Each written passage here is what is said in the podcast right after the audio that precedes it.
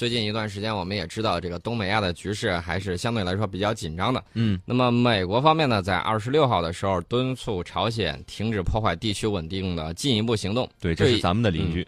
对他要这个朝鲜兑现半岛无核化承诺，否则呢，美国就威胁了，说将考虑动用其他手段来实现半岛和盟友的这种安全。嗯，呃，这个。其他手段到底是什么？我看到美国国防部呃，美国国务院的发言人托纳呢，他说，呃，这个没具体说明，就没吭气儿，说美国将需要保证盟友和半岛的这种安全，同时呢，尽全力说服朝鲜回到谈判桌上来。我希望呢，这个美国方面呢，也是和这个朝鲜方面相向而行，嗯，能够这个坐到谈判桌上和平的解决这个问题，这是最好的，嗯。这个另外两个相邻的国家啊，其实也是最近也是有一些动作出现的。对，这个俄罗斯总统普京啊，二十六号到访了乌兹别克斯坦总统卡里莫夫，啊，这两个人举行了一个正式会谈。对，这个是乌兹别克斯坦的总统卡里莫夫去了俄罗斯，嗯，跟俄罗斯总统在那儿聊啊，聊什么呢？就是聊这个两国关系啊。最近我们这个等于说是。两个邻居，然后呢唠了嗑哎呀，好长时间没有走动了，走动走动。嗯，聊完这个事儿之后呢，再谈另外一个事儿，就是上海合作组织峰会的这些问题啊，再谈一谈。谈完了之后呢，我看到他们有一个这个新闻发布会啊，普大帝就说了，今年乌兹别克斯坦呢是上合组织的主席国。嗯，这个俄方肯定乌方对传承上合组织精神，支持新倡议。落实去年乌法峰会成果所做的努力啊，等于说是夸了他一把啊。今年呢，这个在乌兹别克首都，呃塔什干，呃六月份的时候要举行那个上海组织峰会，嗯，双方呢要讨论这个打击贩毒、极端主义，还有跨国有组织犯罪。因为我们上合组织呢内部要搞定的这个很多安全方面的这种事情，嗯啊，很多这种极端的这种势力在各个国家。里头都是有相应的这种活动的，所以说呢，这种苗头一旦发现，一定要给它打掉。对，然后呢，保证各国安居乐业。嗯，另外就是宋老师能不能再科普一下，乌兹别克斯坦跟俄罗斯它是一个什么关系？呃，乌兹别克斯坦呢，当年跟俄罗斯那关系还是比较好的，因为当年毕竟大家都是这个苏联的加盟共和国啊，贸易。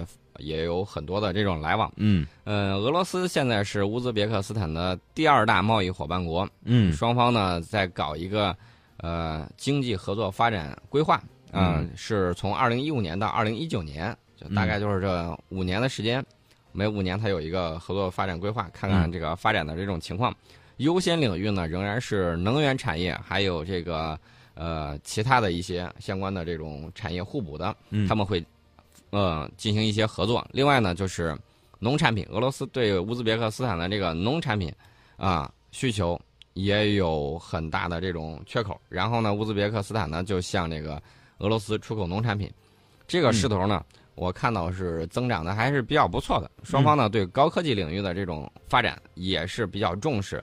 但是呢，因为他们两个国家这个相对来说经济体量都会稍微弱一些，嗯，两国各自这个擅长的领域呢有重叠的部分，也有这种互补的这种成分在，所以说呢，这个俄罗斯呃跟这个乌兹别克斯坦，呃在上合组织的这个框架里头拉拉关系，然后这个谈一谈，我觉得是好事人家普京还说嘛，说乌兹别克斯坦跟我们俄罗斯的战略合作伙伴啊是非常可靠的盟友，我们也将非特别巩固这个友好关系。嗯嗯。呃，所以说呢，我们看到了这个中亚的这个稳定啊，还是很重要的。嗯，中亚如果说这个被某些国家搅乱的话，那对我们来说也是一个不好的事情。所以说呢，我们这个上合组织要在这些地方发挥这种反恐的这种积极作用。我们一起不光是要挣钱，还要维护世界和平。对，这个俄罗斯呢，最近一段这个动作也很多，因为呢一直在见招拆招。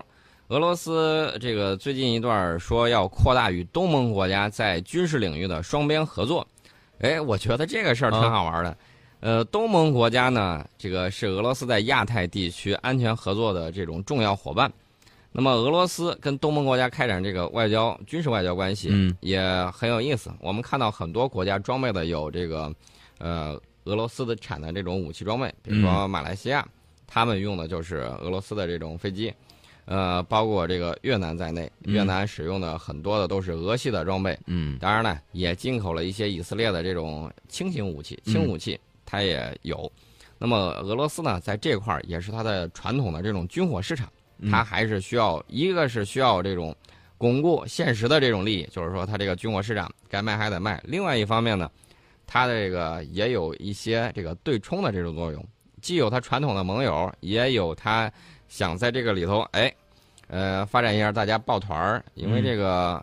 呃，俄罗斯的这个战略呢，当年毕竟是大国，现在呢，虽然那个实力不太足，瘦死骆驼也比马大呀。对他还是想在这个世界话语权里头，呃，有他们的发出自己的声音，哪儿哪哪儿都想这个插一腿。对，反正这个俄罗斯还是不能够轻视它，对吧？对，俄罗斯呢也会认真的去考虑这个事情。嗯，呃，除此之外呢，我们看到这个俄罗斯啊，在这个大国布局方面很有意思。昨天呢，我们也谈到了这个。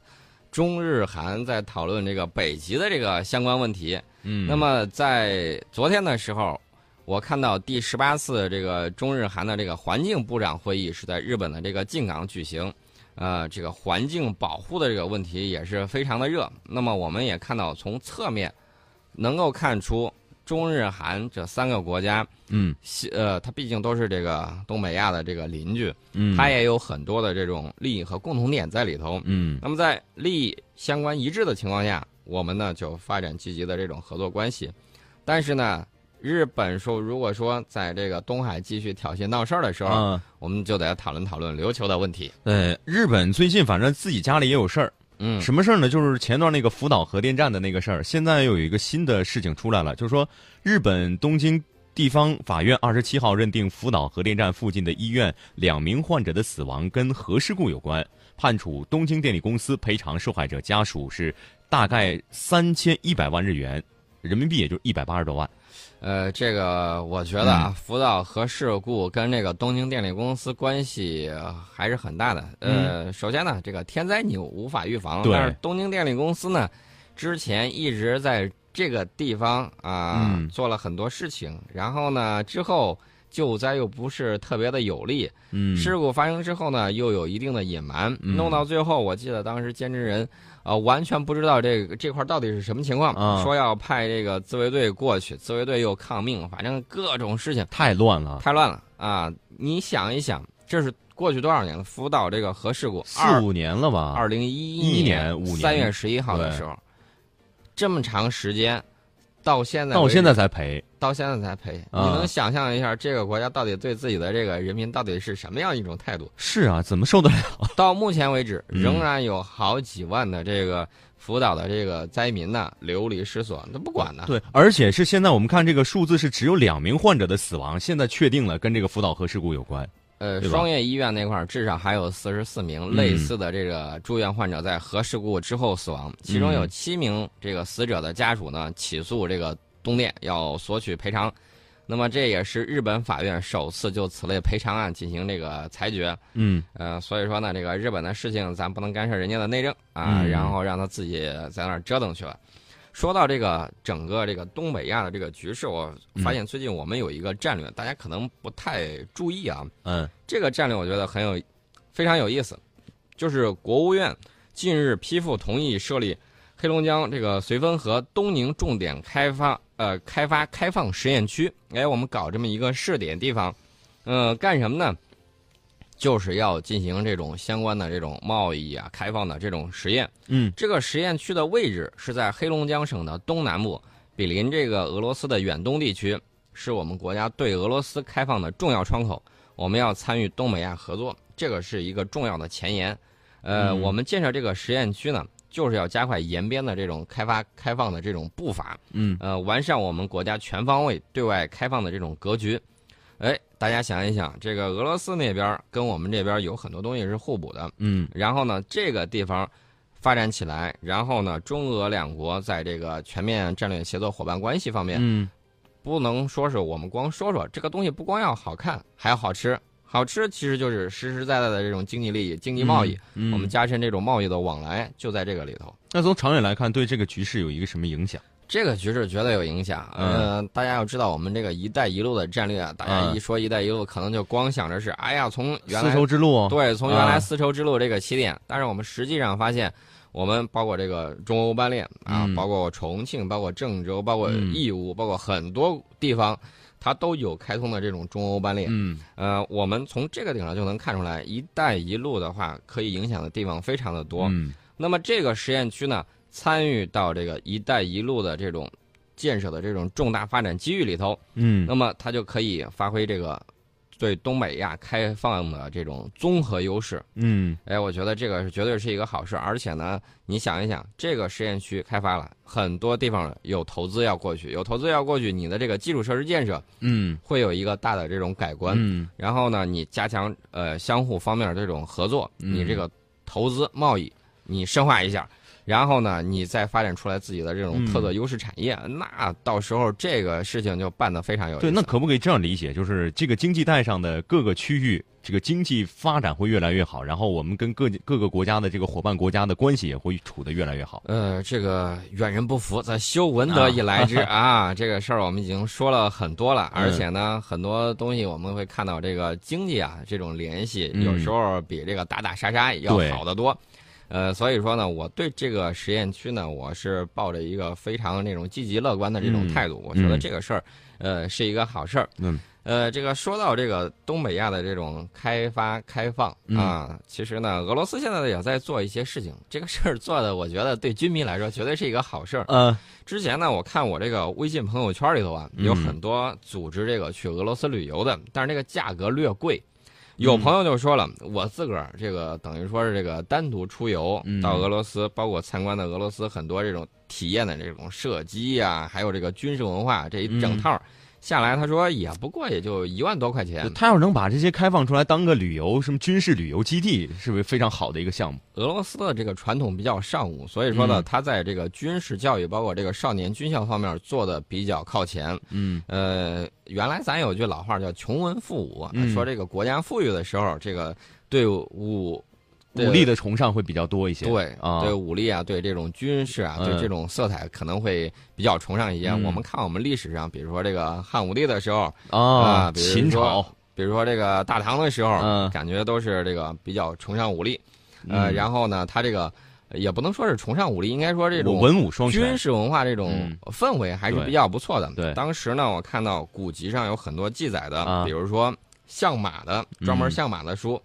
这种相马的书呢，它其实说白了，当时的马就跟现在的坦克一样啊，然后呢，它再还有这种专门像刀像剑的啊，哦就是专门的这种刀剑师，嗯品评一下你这个刀剑的这种好坏。嗯然后呢，还有很多这种教人如何进行这种技击的这种方面的这种哦书籍，都有流传。有时候呢，我看到他这个古籍顶上记载的，说到这个刀剑呢，说到刀剑，咱说点题外话啊。啊这个刀剑，古代刀剑，尤其是汉朝的这个冶炼的这个质量非常的好。嗯我看到有这个收藏家呀，他收藏的有这种汉朝的这种刀剑，然后呢，把它打磨了之后，落实硬度是五十六。刚开始打磨的时候是落实硬度是五十八，大家嗯可能对这个落实硬度五十八的这个概念不太理解。我也不是很清楚。我们军用刺刀，现在军用刺刀的这个嗯硬度就是五十八，落实硬度五十八，可以把这个铁钉一下就给剁断，就这种效果。他们过了这个两千年的打磨之后，因为外头这个有这个氧化层，嗯。比较致密的，然后他把这个磨掉之后，洛氏硬度后来拿这个金像仪去测是这个五十六，哦，洛氏硬度五十六，两千年前就能达到这种硬度，然后呢，把这个刀剑弯曲成弓状，啊，一松上，叭一下就绷直了，非常的锋利。所以当时古代人说那个成语叫“削铁如泥”是真的。呃，削铁如泥这个词儿，我觉得略有夸张，但是嗯它的这个、当时的这个冶炼技术、百炼钢的这个技术，嗯还有炒钢的这种技术，呃，水平还是非常不错的。嗯啊咱说了一点题外话，给大家嗯简单的聊了一下古代的这种兵器状况。但你说古代的兵器如果全都展示在博物馆里，我们其实摸不着、看不见。呃，对吧但是你可以看还是我我们看得见但是摸不着、用不着。让你心里头很痒对痒，，心里很痒痒。但是你说，如果俄罗斯这个地方，它坦克都该都展示出去了，我们大家能够上去开一开、玩一玩、坐一坐，那会不会特别开心、特别快乐？对他这个不怕你摸，不怕你啊看。那么大铁家伙，对，天气也转暖了，现在俄罗斯呢即将迎呃迎来这个旅游旺季。嗯这个全球最大的坦克生产企业乌拉尔车辆厂呢宣布，成为首家向游客开放的俄罗斯军工企业。嗯。呃，这个就涉及到一个工业游。啊，嗯这个工业游是很有意思的。我原来当记者那会儿去过很多的这种工厂，啊，我当时一看，对我们国家的这种很多东西啊，这种嗯。生产，我已经有很大的这种改变。原来我这个对工业这块不理解，嗯很多人他平时的时候他进不了这种大的工厂，他不理解这种现代化的大生产是什么样的。嗯当时我到到一个这个钢铁厂去一看，往那儿一站，一眼望不到头，一眼望不到头那么大的重型装备器对械，，然后呢人非常的少，非常少的人，然后你就看了几乎是全自动的。嗯啊，当时我就惊呆了，我说这么大的一个钢铁厂啊，它只是一个生产线，然后呃，当时真的是让我非常吃惊，包括我们周围的一些企业，这个宇通啊什么之类的，我都去嗯看过，呃，让我是非常的震撼。那么如果说这个乌拉尔这个车辆厂，嗯哎，说是对我们这儿搞一个这种旅游项目，说是可以去参观这种工厂作业，嗯，还能让我们去亲自去驾驶一下坦克，我觉得这个很多人可能对这个很感兴趣。是是是，我觉得可以去参观一下啊。嗯。其实说到工业啊，我们再说一个另一个事，就是宋老师去参观工厂的时候，大概是多少年前了？呃，也就是五六年前吧。五六年前。嗯，五六年前，那现在其实德国说到工业，应该是德国是数一数二的吧？呃，德国的这个工业呢，数一嗯数二，我觉得还谈不上啊。啊这个 良心油纸包这个呃这个这个段子已经被啊辟谣辟了但是现在人家德国说的那些什么工业四点零啊，这个感觉这个这个发展进步啊特别快。呃，德国的这个工业四点零呢，我们一方面呢也是在追踪，另外一方面呢、嗯也是在看看它这个东西到底能不能搞得成。因为这个德国的这个工业四点零呢，它提的这个计划，我们相应的有二零二五的这种工业长远的发展的这种规划，嗯跟它这个呢，呃，有异曲同工之妙。不光是它有，我们也有。这个汉诺威工开了一个工博会，嗯这个工业博览会呢，他就告诉你，这个工业四点零是革命还是进化？对，革命的意义就不一样了，就整个时代的变化和质的飞跃了。对，对因为现在包括西方在内很多这个工业国家呀，嗯它有点这种增长乏力，我们看到有点长期滞胀的这种感觉。嗯呃，美国呢也在找这种新的，比如说这个三 D 打印啊，我们看到嗯前两年 3D 打印火了一下，火了一下之后，这个 3D 打印是否能够在普通的这种应用之中啊，成为一个经济新的增长点？目前来看，我个人觉得 3D 打印在一些大的，包括这个航空航天工业里头，这种应用还是不错的。但是呢，你说跟我们这种日常生活这种关系特别密切的话，嗯好像也不是特别的，它。算是一个尖端产业，对吧？那嗯所需要的科技啊，这个原材料特别的需要特别的丰富，精度特别的高，普通人是很难去操作的。呃，普通人也能操作，因为嗯它这个三 D 打印的时候，我们看到有很多是拿这个工程塑料，嗯拿这个去哦建模去打印。你在这个某宝上，你就可以直接买到这种3 D 打印增材机，然后呢，哦。你就可以在现实生活中打印一些打一点小玩意。儿，小玩意儿，比如说小勺子呀、小杯子呀啊什么之类的，这个都自己玩呗。可以玩。嗯，但是你说这个东西，它是不是能够成为一个工业的拉动整个国民经济的这种新的增长点？我光说这个三 D 打印啊，嗯。目前来看，我觉得效果是有，但是还是不太明显。那么我们看到这个德国的这个工业四点零呢，它把它称成呃称为是第四次工业革命，嗯它并不是单一技术上这种突破。很多德国企业就说这个东西呢，与其说是一场革命，不如说是一次进化是啊。它这个以信息技术的广泛应用为特征，嗯等于说是第三次工业革命的这种延续。一个延伸，对一个大的发展，并不是一个质的变化。呃，对，其实嗯你要说达到质的这种变化，第三次工业革命，我们看到以这种新材料、新能源，还有这种信息科技等等这些嗯为典型的这种代表啊。新能源方面呢，我们使用的这种核动力。嗯，那么未来如果真的说是要达到一次工业革命或者说技术革命的话，称之为革命这两个字儿的话，我觉得应该是核聚变能够应用的时候，这个时候称它为一场革命，应该是比较正确的一种说法。我觉得未来嗯未来很多方向是在这儿。应该是能够把这个事儿搞定，嗯因为我看到有一个科学家啊，嗯他是这么说的，他说在我有生之年，应该是可以看到核聚变产生的电能点亮电灯。哎，我觉得我比他岁数还小，我也能看到。如果说这个产生了之后，会是有一个什么样的变化？简单的来介绍一下。呃，最起码人类就可以不用为能源问题担心了。核聚变这个产生的这种能源，你就会。